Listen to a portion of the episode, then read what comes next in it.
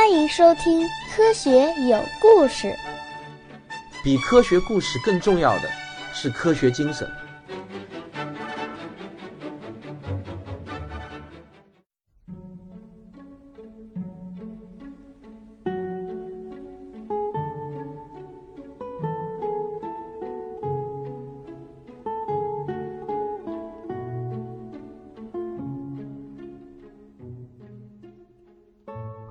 大家好，今天在上海继续为大家念《时间的形状》。上一期我们介绍了飞索是如何用它的齿轮法来测量光速的。那么这一期呢，我们继续往下讲。飞索在实验室得到光速的二十多年后的1873年，英国有一个科学家叫麦克斯韦，他出版了堪与牛顿的原理比肩的科物理学经典巨著《论电和磁》。不过这本书呢，它并不像原理那样一诞生就技惊四座、光芒四射。论电和磁刚开始的时候，并没有得到大多数人的认同，这也难怪啊。电和磁都是虚无缥缈的东西，对他们进行描述的理论呢，总不像对小球的运动规律进行总结的理论让人觉得实在。麦克斯韦认为，电和磁是同一种物质的不同表现形式。它们之间的性质和相互作用力被麦克斯韦用一组简洁优美的方程组所描述。这个方程组叫做麦克斯韦方程组。你只要随便翻看一本讲物理学或者科学史的书，里面基本上都会提到麦克斯韦方程组，而且呢，往往都会说它是数学美的典范。无数大科学家都被它的美所震撼。单从它的表现形式之美来说呢，它就不可能是错误的。实际上，直到今天，所有经典物理学中的公式，除了麦克斯韦方程组以外，都被相对论所修正。唯独这个麦克斯韦方程组仍然保留着它那简洁优美的形式，似乎添加任何一笔都是多余的。不过，我不需要在这本书中把这个方程组写下来。其实，我和很多读者一样，也是电磁学的门外汉，也没有在科班学习过电磁学。那么，我也是无法体会它的美的。如果读者当中恰好有懂行的朋友，我相信麦克斯韦方程组已经深深地印在了他们的头脑中，也不需要我再摘抄出来。说句题外话，当时我写下这一段的时候呢，我真的是很认认真真的去找到了麦克斯韦方程组，并且找了一些相关的资料，然后我来研读。我本来想呢，这个说不定我能花一点时间把这个麦克斯韦方程组给他看懂，并且能够领略其中的美。可是大概我花了一天的时间去读了很多相关的一些文章以后呢，我发觉这个是一件不可能在很短期的时间内办到的事情，因为它的方程组牵扯到好多这个相关的这个理论知识，没有这些基础的理论知识，想去领略这段麦克斯韦方程组的数学美，也不大是容易的。但是从形式上来看呢，确实是非常简洁的优美啊，这是题外话。那么根据一套优美的方程组。麦克斯韦他预言了一种神奇的叫做电磁波的东西。麦克斯韦在他的书中是这么预言的：随着时间变化的电场产生了磁场，反之亦然。因此，一个震荡中的电场能够产生震荡的磁场，而一个震荡中的磁场又能够产生震荡的电场。于是，这些连续不断、同向震荡的电场和磁场循环往复，永不停歇，就像一粒石子扔入湖中产生的涟漪。电磁场的变化也会像水波一样向四面八方扩散出去。这个扩散出去的电磁场，我就把它叫做电磁波。虽然我现在还无法用实验的方法来证明它的存在，但我坚信它一定存在。那么很遗憾的是，天才麦克斯韦只活到了四十八岁。啊，他到死也没能亲眼见证电磁波的诞生。他死后没过多久，一位德国的青年物理学家赫兹接过了麦克斯韦的衣钵。终于在1888年，赫兹在实验室里发现了人们怀疑和期待已久的电磁波。赫兹的实验公布后，轰动了全世界的物理学家，大家纷纷效仿此实验。所有的实验结果都证明麦克斯韦的电磁理论是正确的。麦克斯韦方程组取得了决定性的胜利，麦克斯韦的伟大遗愿也终于得以实现。既然电磁波是一种波，那么它的传播速度就可以用频率乘以波长算出来。频率呢是很好办的，它是由实验设备的各种参数决定的。而波长呢也不难测，只要拿着一个感应器找到波峰和波谷即可算出波长。那么其实这个波峰和波谷就是感应电流最强和最弱的两个点啊。赫兹没有费多大劲就拿到了波长和频率，他把两个数字一乘，得出了电磁波的传播速度是三十一点五万千米每秒。限于当时的实验精度，这个和真实的速度还是有一点误差的，但是已经非常接近了。这是一个快的惊人的速度。等等等等，我相信你和赫兹一样，看到这个数字突然会觉得有一些熟悉。这个数字好像在哪里见过？三十一点五万，三十一点五万千米每秒，这不是正是飞索的旋转齿轮法测出的光速吗？难道天下竟有如此的巧合？那么这真是一个巧合呢，还是说，还是说光就是一种电磁波？我们的赫兹呢就被这个想法弄得兴奋不已。不光是赫兹，全世界还有很多的物理学家都因为这两个一致的数字在猜测光是否就是一种电磁波。正所谓众人拾柴火焰高，很快大量的实验室数据接踵而至，各种电磁波和光的相同特性被发现了。科学界很快就达成一致的意见，没错，光就是一种电磁波。现在我们再从电磁波的角度来研究一下光的传播速度到底是相对于什么而言的。波的传播速度等于介质振动的频率乘以波长，因而这个速度是相对于介质而言的。比如我们熟悉的水波，当一颗石子扔到水中产生涟漪的时候。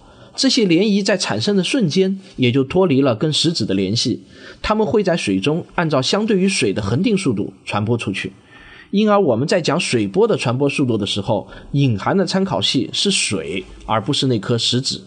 同理，当我们谈论光的速度的时候，根据前面的这种思想，隐含的参考系也不应该是光源，而是光的传播介质。但众所周知，光是一种能够在真空中传播的东西。遥远的星光穿过空无一物的宇宙空间，到达我们的眼睛里面。那么，这个参考系，这个介质，到底是什么呢？这不就正是牛顿所说的绝对空间和以太吗？注意啊，以太这个词并不是牛顿发明的，牛顿是以太学说的主要支持者。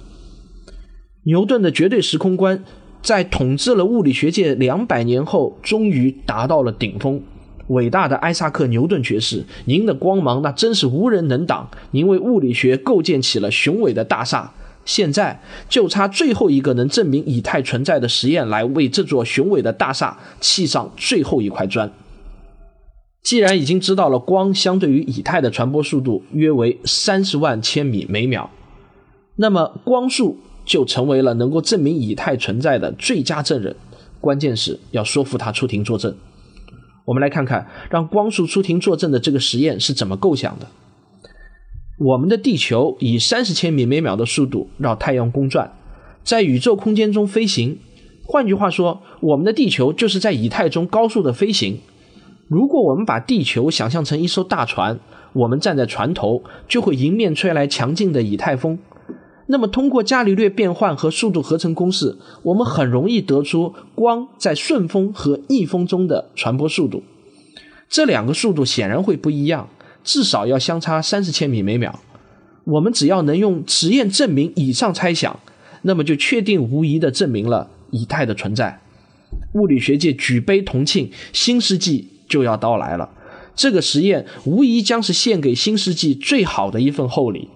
啊，具体的实验设计众望所归，落到了实验物理学界的两位泰山北斗级的人物身上，他们就是迈克尔逊和莫雷。啊，这两位也的确是当仁不让的人选，尤其是迈克尔逊，此人一生痴迷于光速的测量。本章的压轴大戏即将上演，在上演之前，我必须提醒你，本书中提到的所有实验，你都可以看完以后忘掉。唯独这个迈克尔逊莫雷实验，你千万不能忘掉。随便打开任何一本物理学史书，或者打开任何一本关于相对论的书，甚至随便打开一本科学史书，一般都会提到这个实验。如果你记不住迈克尔逊莫雷这么拗口的五个字，那么你也可以记住 M.M 实验，很多书上都这么叫。如果你连 M.M 实验这四个字也记不住，那么你就记住美梅实验吧。总之，这个实验对于整个物理学史，甚至对于整个人类的科学史，都有着举足轻重的地位。它是给经典物理学带来狂风暴雨的两朵乌云之一。这个实验刚好发生在世纪之交，我怎么看都有一种史诗大片的感觉。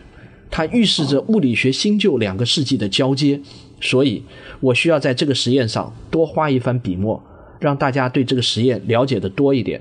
当你看完本书以后，跟人闲聊的时候，如果还能记得聊一聊 M.M 实验，这就是我最大的荣幸了。下面这一段迈克尔逊和莫雷的对话呢，是我虚构出来的，大家太不要太较真儿。呃，先从迈克尔逊开始说，莫雷兄，您先说说看，您对这个实验怎么想？迈克尔兄啊，虽然莫雷比迈克尔逊要大个十四岁。但迈克尔逊在实验物理界的威望很高，所以莫雷尊称为尊称迈克尔逊一声兄。但听起来呢，有点是想在说麦克风啊。莫雷继续说道：“光速在顺风和逆风的理论差值是不少于三十千米每秒，而光速是三十万千米每秒。这意味着我们的实验精度必须要达到万分之一才行。以我们现在的实验条件，似乎离这个精度还差得很远啊。”这个情况我很清楚，所以我想听听你的想法，讨论一下我们怎么样才能解决这个难题。在短期内提高实验精度这条路估计是走不通的，我们必须绕开直接测量光速，要想一个什么间接的方法来测量才行啊。莫雷，我跟你的想法是一样的，肯定不能硬着头皮去测量，必须要想点什么别的办法。我想。我们是不是能先把目标放低一点，不要想一步就测量出绝对数值？我们第一步先想出一个可以比较两束光谁快谁慢的办法。其实我们只要能先证明在顺风逆风中光速有差异，就迈出了胜利的第一步。你说是不是这样，迈克？你说的很对。我们把目标分成两个阶段，先抢出第一阶段如何达成。你是不是已经想到什么好办法了？你就别卖关子了。我想到了英国人托马斯·杨发现的光的干涉现象。我们或许可以利用这个特性来比较两束光的速度是否发生了变化。这个莫雷突然转向观众说：“各位亲爱的读者，我给大家解释一下什么是光的干涉现象。听说你们现代人上高中的时候都要做这个光的双缝干涉实验。”简单来说呢，就是把一束光照到两根相互靠得很近的狭长的斜缝隙上，在这个双缝的后面，如果我们竖上一面白墙，我们就会在墙上看到明暗相间的条纹。啊，在本期的这个封面上，我把这个光的双缝干涉实验的这个图我贴上来给大家看一下。这是因为光是一种波。同一束光被分成两束以后，自己会跟自己产生干涉。所谓的干涉，就是波峰与波峰相遇，强度就会增加一倍，使得光更加明亮。而如果波峰与波谷相遇，则刚好互相抵消，光就会变暗。明暗相间的条纹就是这么来的。说完，莫雷转回头去，朝迈克尔逊尴尬的一笑：“ 不好意思啊，作者告诉我会有很多一百年后的读者观看我们的对话，我跟他们保证，我们之间的对话要让读者能听懂，请多多包涵。”麦克风，呃，麦克兄，迈克尔逊表示不介意。听说有观众，他表现的反而更积极了。他继续说：“如果我们能想出一个什么办法，让同一束光分别走不同的路线。”一条路线是顺风的，一条路线是逆风的，然后让它们最终汇合到一起，互相产生干涉现象。由于这两束光的速度不同，因此它们产生的干涉条纹一定和我们正常情况下做出来的干涉条纹有所区别。你说对不对，莫雷兄？这句话看似对着莫雷讲，迈克尔逊却有意无意地侧侧身子，似乎是想引起更多的观众的注意。迈克，你太牛了！这个点子实在是太绝了。我还有更精彩的没说呢。在实验过程中，如果我们把整个实验装置慢慢、慢慢的转动起来，您说会发生什么？啊，我明白你的意思了，迈克。转动实验装置相当于偏转我们这艘地球大船相对于以太风航行的角度。那么两束光的速度也会相应的发生变化，最后反映到干涉条纹上的结果就是条纹会慢慢的移动。如果这个神奇的现象发生了，那么就确定无疑的证明了两束光的速度在发生着变化。迈克尔，你太伟大了！哪知这个迈克尔逊突然面朝观众，手里拿着张硬纸板，上面写着“鼓掌”两个字，很快的又转回去了。啊，各位题外话啊，我写这段的时候呢，刚好在看小沈阳的一个小品，那个小品里面就有小沈阳拿着这个一个硬纸板，上面写着“鼓掌”两个字，时不时的举起来一下，我觉得这个特别搞笑，于是我就把这个段落写到了书里。迈克尔逊继续说。这个利用光的干涉性质来证明光速变化的实验原理图，我已经想出来了。我画出来给你看。关键就在于中间那块半透镜，它可以把光分成两路，一路被反射九十度朝上，一路就直接透过去了。各位可以在我的书上找到这幅图啊。我发明的干涉监测仪器现在就大有用武之地了。它比我们肉眼观测的精度可不知提高了多少倍。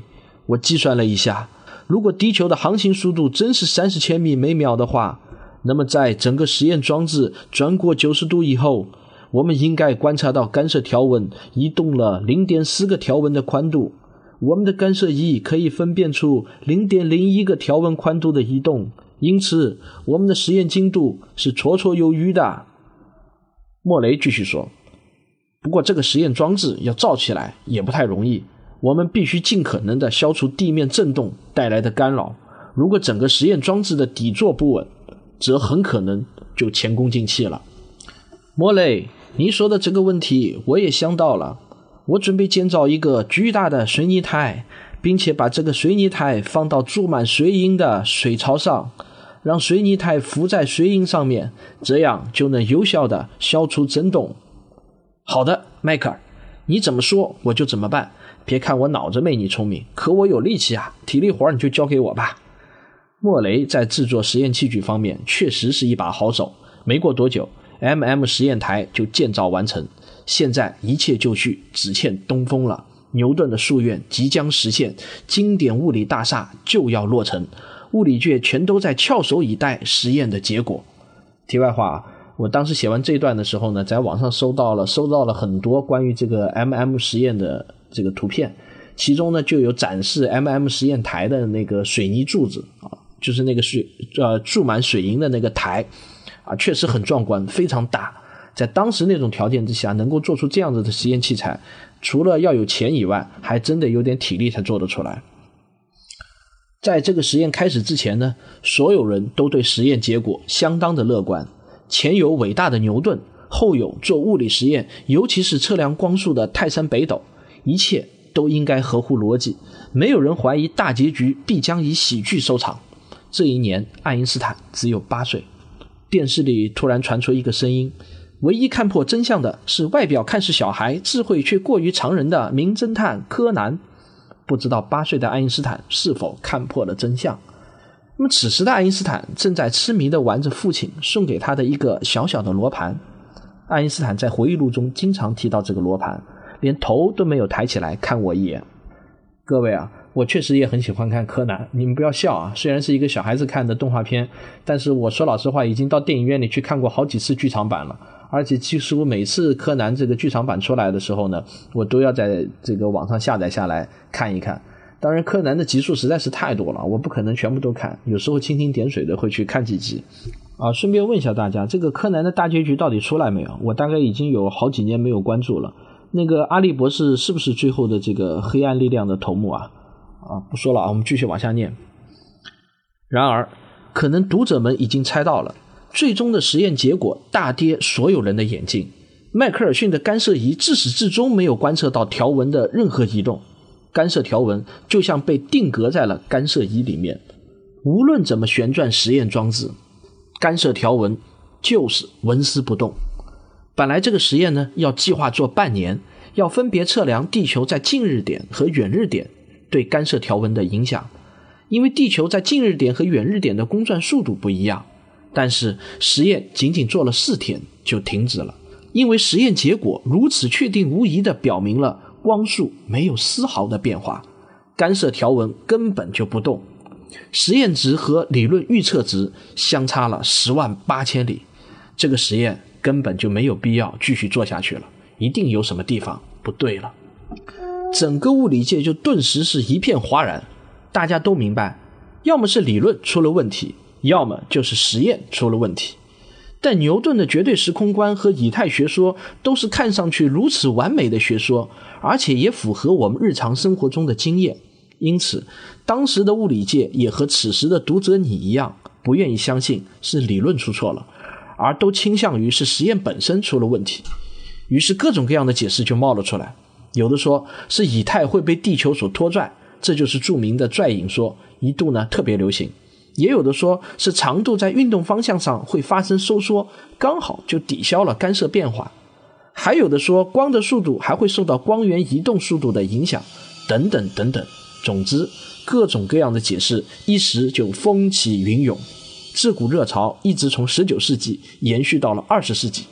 但从总体上来说，所有的解释都还是建立在相信牛顿的绝对时空，相信以太的存在，相信伽利略变换的成立。很少有人站出来质疑，是不是理论的根基出了问题呢？十九世纪最后一天的太阳落山了，二十世纪的曙光照亮了人类写满沧桑的脸庞。人类文明经过数千年的艰难跋涉，即将在新世纪来临的时候迎来一场彻底的洗礼。好，科学有故事的下一讲，我们的爱因斯坦就将闪亮登场，敬请期待。我是卓老板，我是吴婷婷，我是汪杰，我们是科学声音。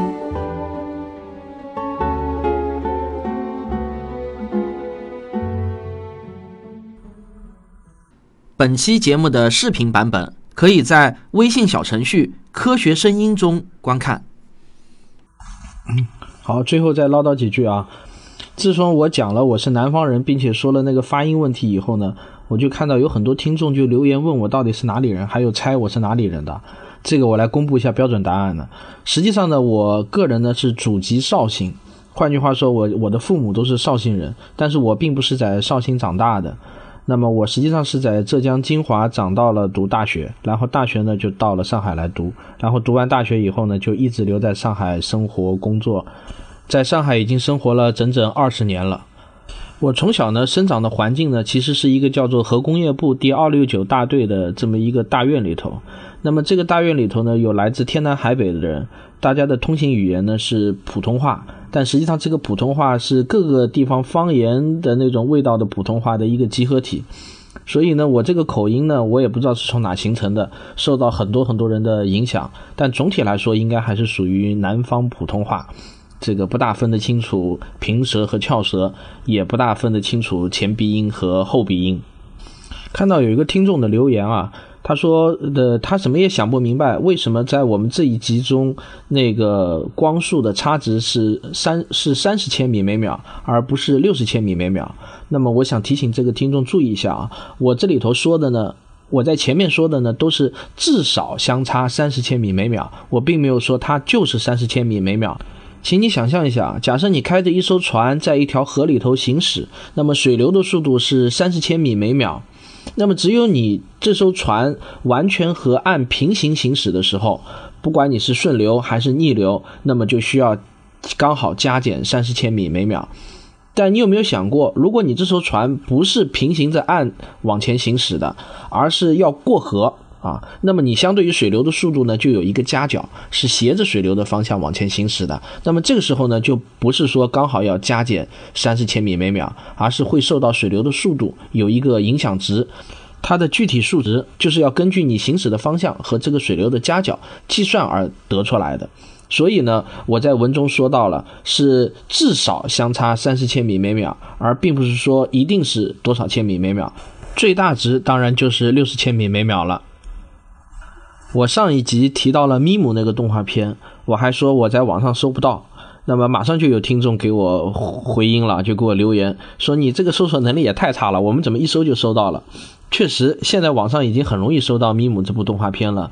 但是我录制我录那期节目的时候呢，我说的是我曾经搜过，也就是我在大概二零一一年写这本书的时候，我当时确实是在网上搜《咪姆》，但真的是没有找到。